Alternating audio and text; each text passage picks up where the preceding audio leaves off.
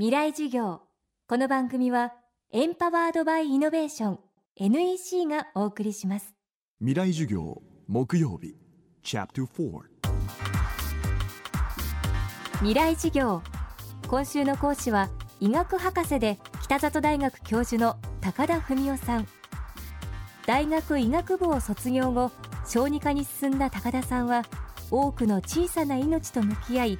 子どもたちそれぞれに輝く個性があることを知りました。新型出生前検査が完璧な子どもパーフェクトベビーを選択する社会は果たして幸せなのか。日本人の伝統的な価値観に馴染む遺伝カウンセリングの確立とそれを支える法的な整備もまだまだこれからだということです。未来事業4時間目。テーマは遺伝子の多様性。遺伝というのは一人一人が違うから人間は多様性があるから楽しいのでみんなが理想とする知能指数が高くて足が長くて背が高くてみたいなことを求めてそういうものが全部可能になるんだとすると逆に人類は滅びるかもしれません。背が高い人低い人怒りやすい人笑いやすい人優しい人怖い人いろんな人がいて社会が作られているのでそういう多様性を担保するってことが実はとても大事であってその中には病気のリスクもあるでしょうけれどもそういうものを全部なくしてしまうと。理想の命を授かりたい。それは五体満足でありさえすればっていう、まあ、控えめに言ってるかのような希望ですけどもこれは突き詰めていくととんでもないエゴの世界に入っていくことになるのでどんな命でも逆に言うと受け入れると。いう子供を授かるっていうことはそういうことだということを知らなきゃいけないんだと思います。ただ一方でアメリカなどでは障害のある子供が1人生まれるとその人の一生の間にかかる行政の福祉の経費がいくらであると。でそれを出生前診断をしてもし中絶をすることになったら、まあ、いくらかかると。その差額をがいくらになるので、えー、その分をまあ、一般の子どもの養育の福祉に使ったらこのぐらいの行政メリットが出てくるというようなことを非常にドライに計算して予算化しているわけですね。でこれは日本人のこのベッドなあの感性からはちょっと受け入れがたいという声がよく聞かれますけれども、まあ、何を正義というかっていうのはやっぱりその国国によって違うと思うので特にこういう倫理的な問題っていうのは非常にデリケートですので、えー、表立ってはあまり語られてないですけれども今言ったようなことはアメリカではもうちゃんと行政機関があってそういうところでそういう予算化をして、えー、動いてるわけですね。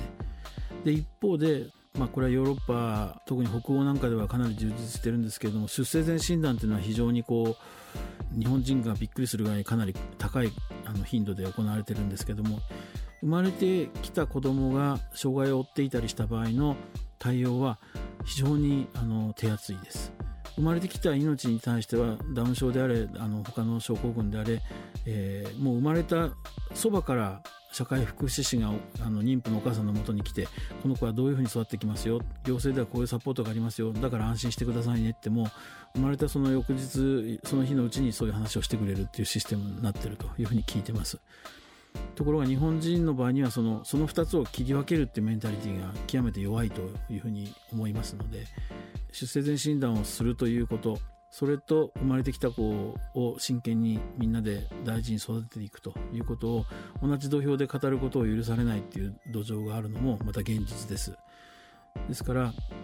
どちらも間違いではない正しいとか間違ってるとかっていう話ではないとは思いますけれどもそういうメンタリティの国民性の中でこういった遺伝医療というものを生前診断というものをどういう形でその落としどころを探っていくのかっていうのは非常に難しい問題で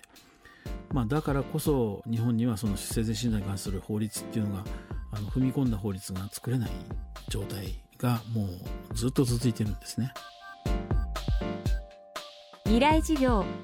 今週は高田文夫さんの講義をお送りしました。この番組はポッドキャストでも配信中です。バックナンバーもまとめて聞くことができます。アクセスは東京 FM のトップページからどうぞ。